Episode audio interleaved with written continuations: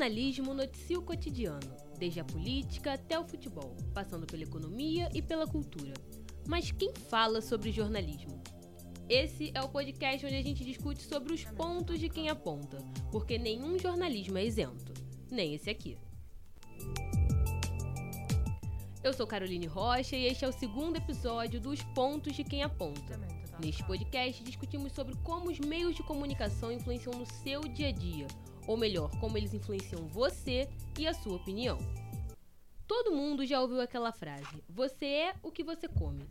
Se nós somos o que comemos, você já parou para pensar que notícias tem devorado por aí?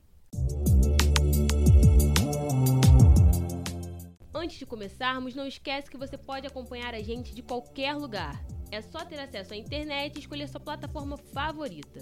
Estamos no Apple Podcast, Spotify, Cashbox e Deezer. Ah, e se quiser ficar ainda mais por dentro do que está rolando, siga os pontos de quem aponta nas plataformas de streaming. Assim você recebe as notificações de episódios novos e não perde nada. Para falarmos sobre audiojornalismo, temos o prazer de receber a locutora do programa Radar Rio e da Super Rádio Tupi, e ex-apresentadora da Tupi na TV, com passagem pelo SBT e voz das comunidades, Amanda Ribeiro. Tudo bem, Amanda? Tudo ótimo, Carol. Tudo ótimo também. Conversar com vocês, que oportunidade maravilhosa. A honra é toda minha poder estar aqui nesse podcast conversando com alunos da UERJ e exaltando né, o que é o jornalismo e, claro, esclarecendo os pontos de quem aponta. Muito obrigada pela sua participação, Amanda. Fico muito feliz por estar aqui conosco. Agradecemos também a você, ouvinte, pela presença no programa. Vamos dar início ao nosso segundo episódio.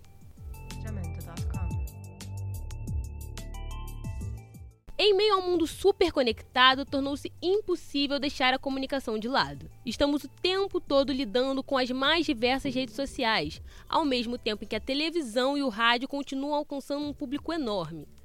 Com tantas opções disponíveis, quem trabalha na área precisa estar atento a todas as tendências e saber lidar com os diversos públicos. Ou seja, o profissional precisa estar preparado para ser o tão falado jornalista multimídia.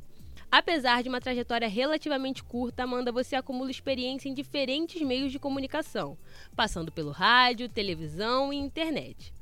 Para você, qual o maior desafio do jornalismo na contemporaneidade? O que fazer para se comunicar assertivamente com tantas plataformas disponíveis? Eu acho que o principal desafio é você saber que quem te acompanha, quem te ouve, precisa sentir, se sentir próximo.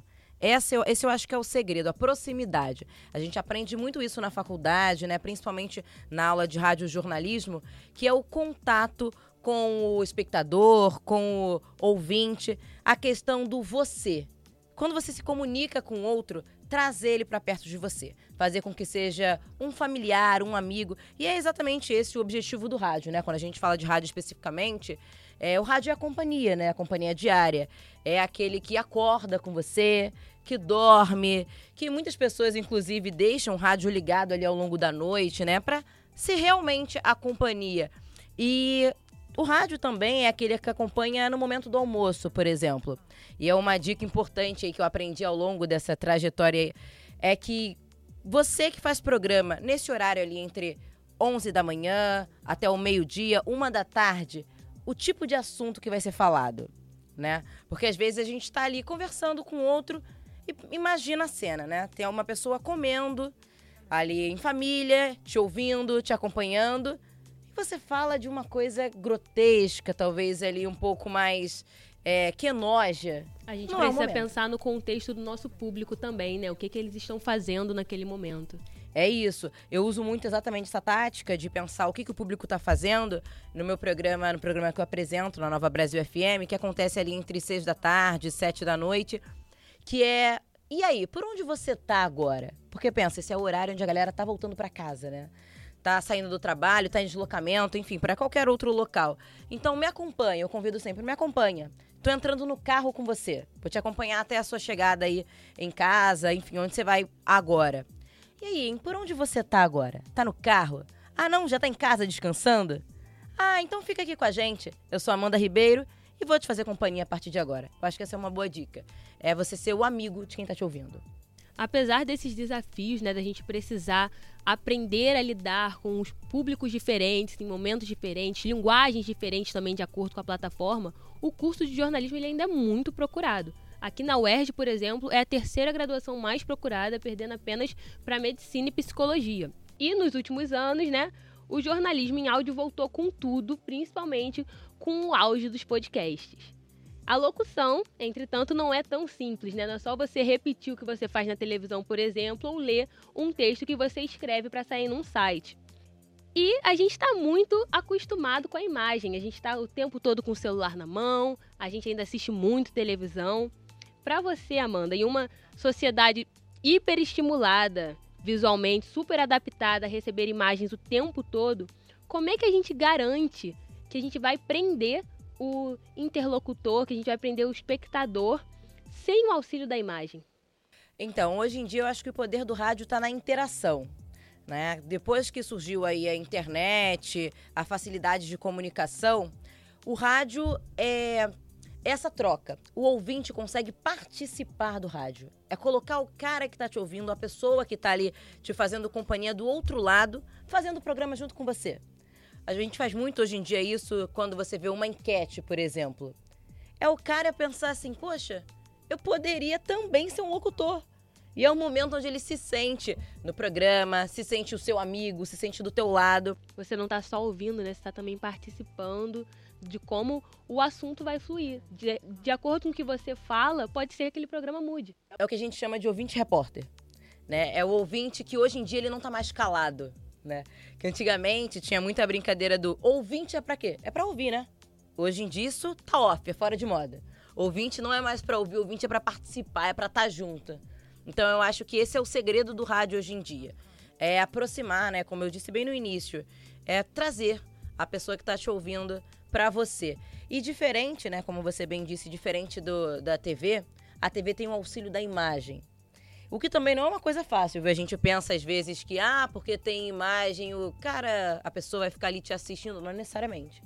Você não pode ser um poste, porque a forma que você se comunica fisicamente, a sua postura, é, a forma que você coloca até as mãos, né, diz muito da mensagem que você quer passar.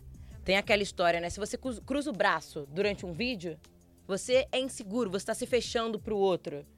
A forma que você posiciona a mão também traz o outro. Se você aponta o dedo de uma forma assertiva, acaba sendo agressivo.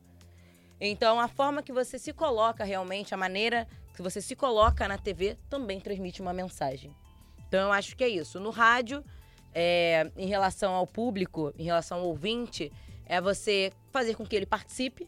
E na TV, a forma que você se comporta, não só na locução, na fala, mas a sua postura, diz muito da sua mensagem. Pensando agora no audiojornalismo, né? Como a gente mencionou antes, os podcasts têm ganhado um público imenso, cada vez mais os números vão crescendo. Mas, diferente da, das outras formas de jornalismo, no geral, os podcasts eles não são apresentados por comunicadores formados. Os grandes podcasts tendem a ser pessoas que não são formadas na área de jornalismo ou da comunicação.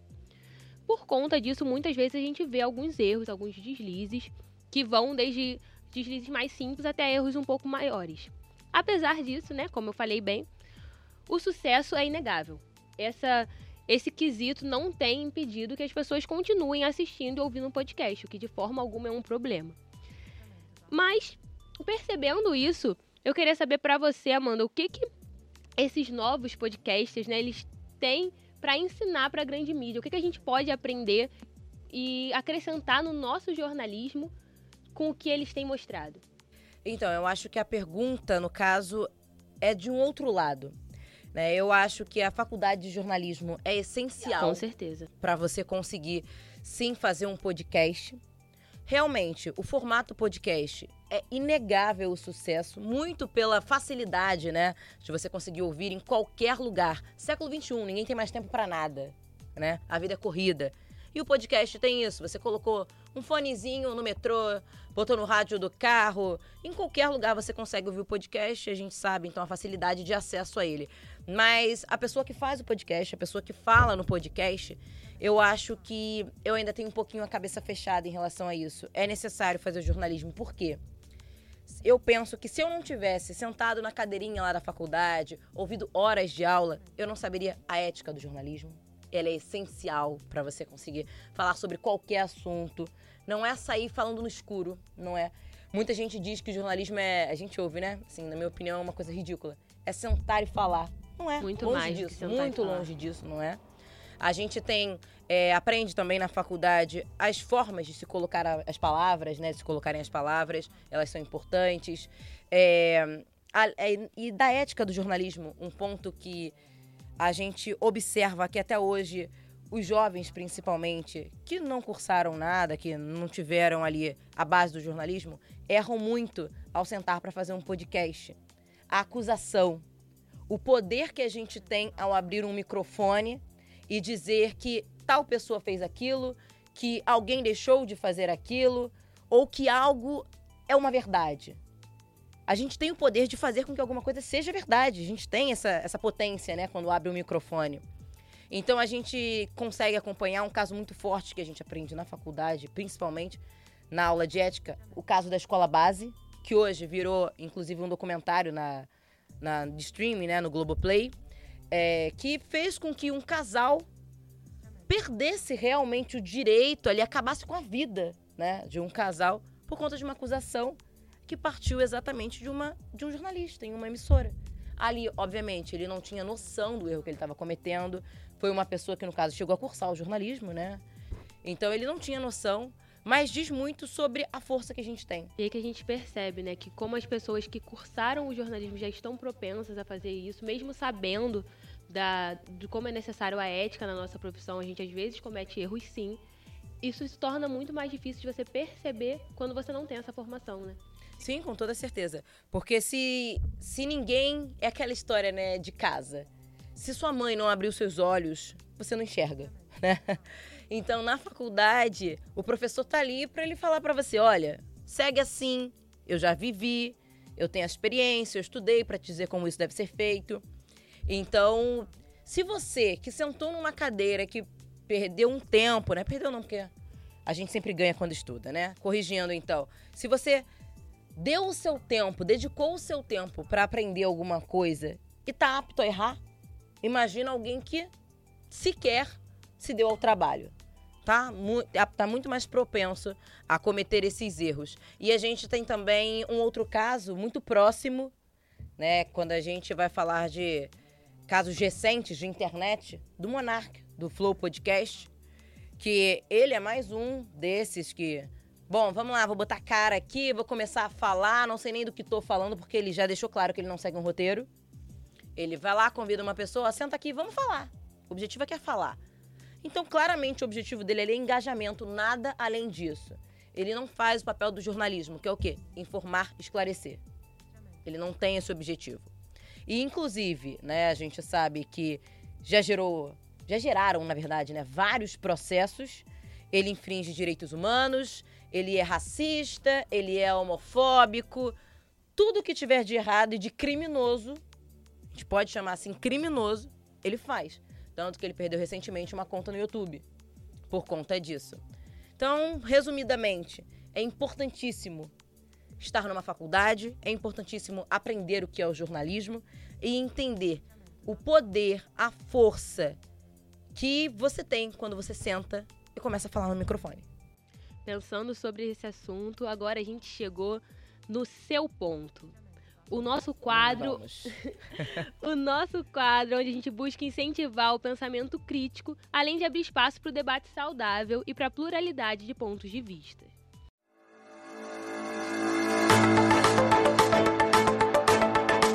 Como bem falamos, né, os grandes podcasts eles são apresentados em sua maioria por não comunicadores. E vemos bastante esses programas sendo vendidos como um papo de bar, o que muitas vezes permite, pelo menos na cabeça de quem está falando, se despreocupar com a responsabilidade do que é dito.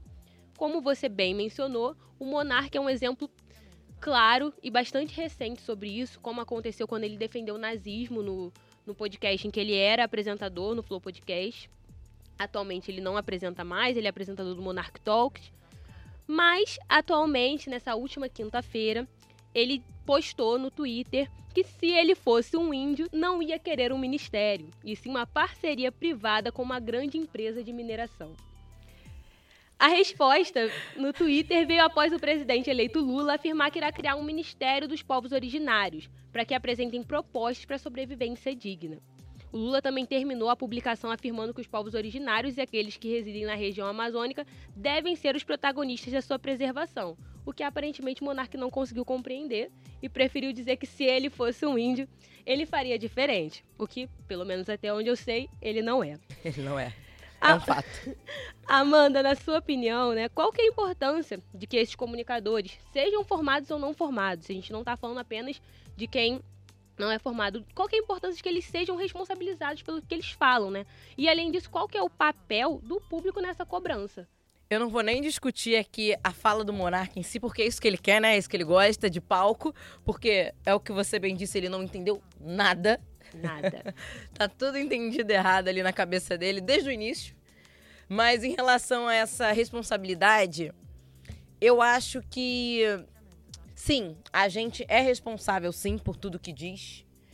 Né? Por isso, mais uma vez, é importante o preparo para que quando você chegue né, ao local de um comunicador, de um repórter, de um. É, enfim, de qualquer papel que te dê a responsabilidade, te dê o espaço, te dê o direito de fala. Para que quando você chegue ali, você esteja, a palavra é essa, preparado para o poder que foi dado ali nas suas mãos. É aquela bem clássica, né? Com grandes poderes vem grandes responsabilidades. Isso, disse tudo. Resumiu muito bem. É isso. E eu acho que um ponto muito importante e que particularmente eu amo, que faz com que você tenha credibilidade e consiga atender à demanda responsabilidade no jornalismo. Apuração. É a chave da caixinha. É o que entra também, né? De que ele comentou: como assim, se eu não sei, eu não posso falar? É exatamente isso. Se você não sabe, você não pode falar, porque você é responsável pelo que você diz e o que você diz influencia muita gente. Você ainda mais quando você está num podcast que tem uma audiência tão grande. É isso, com a criação da internet, né, com o poder que a internet vem ganhando ao longo do tempo, qualquer coisa que você digita, não necessariamente você precisa ser uma celebridade, uma personalidade. Você pode ser o que chamam de Zé Ninguém né? Hoje em dia, ninguém é mais um Zé Ninguém. Você digitou qualquer coisa ali na rede social, está eternamente escrito e a sua visibilidade tá lá, né? As pessoas vão ver, elas vão comentar e outra, elas vão é, absorver o que você posta. É, atualmente, todo mundo é um pouquinho professor sem poder ser, né? Todo mundo tem um espacinho para dizer que, ah, eu penso assim, essa é a minha verdade. Por que, que não pode ser a verdade de todo mundo? Não, não pode. E é muito engraçado porque, assim, a gente, muita gente acredita que a internet né, é uma terra de ninguém, você fala o que você quer, tanto faz as consequências.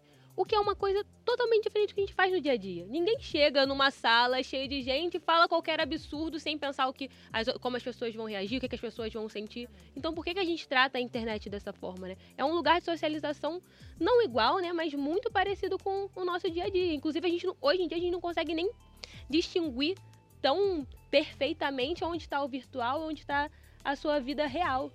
É, mas é que estar atrás de um computador, estar atrás de uma tela, te dá a sensação de que você está longe, né? De que você tem uma força e que você está escondido, coisa que você não está. Né? Qualquer computador é possível identificar localização, IP, tudo. Tá longe de ser uma coisa secreta, né? Mas, quando, voltando a falar ali do assunto da, da apuração especificamente, né, que faz com que a questão da, da responsabilidade com que você fala seja maior, experiência própria, né? Eu já vi de perto na redação um colega dizer: é, eu não, eu adoro ser repórter, mas eu não sou muito da pauta do factual, do, da polícia, do investigativo. Ah, mas por quê? Eu gosto mesmo é de povo fala.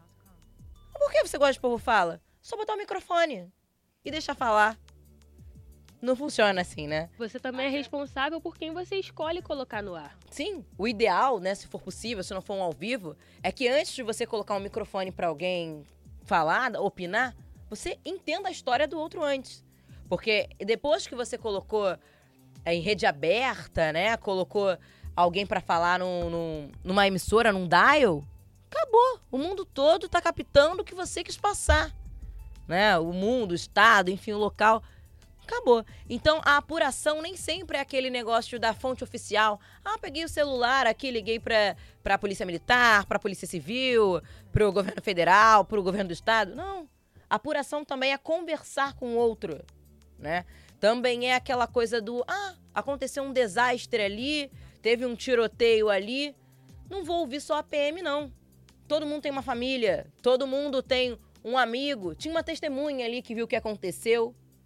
Lembrando sempre que corporação, governo do estado são instituições oficiais. Por mais que a gente não queira, elas têm uma bandeira a defender, né? Tendo uma bandeira a defender, é a história do peixe. Vamos puxar para um peixe. Tem um ladinho para abraçar. Então, saber ouvir todos os lados da história faz com que quando você abra o microfone, quando ligue as câmeras, quando você comunique, você tenha responsabilidade na sua fala. Esse foi o segundo episódio dos Pontos de Quem Aponta, porque nenhum jornalismo é isento. Nem esse aqui. Muito obrigada a todos os ouvintes. Não esqueça de compartilhar o programa e fazer parte da mudança. Entra lá também no arroba os pontos underline no Instagram e deixa a sua sugestão para o tema do próximo episódio. Muito obrigada, Amanda, por essa conversa interessantíssima que faz a gente repensar sobre algumas coisas que a gente deixa passar no dia a dia achando que são comuns, né? E é muito legal ver alguém tão jovem e tão competente na profissão. Muito obrigada, eu que agradeço o espaço. E quero deixar um recado aqui para vocês. Estudem. O jornalismo é estudo. Não é entrar na internet e pesquisar como fazer o jornalismo, não. Façam faculdade, façam cursinhos, os cursinhos ajudam muito. Se dediquem à profissão, é linda, é trabalhosa, é cansativa. A gente entra numa redação e não tem hora para sair, a gente mora na redação, mas vale muito a pena. O jornalismo é lindo, tem um papel lindo, informar e informar sempre com cuidado. Os Pontos de Quem Aponta é uma realização de Caroline Rocha em parceria com o Audiolab da UERJ. Nosso programa é mensal e eu te espero no próximo episódio. Vem muita coisa boa por aí. Se você é o que você consome, quem você é?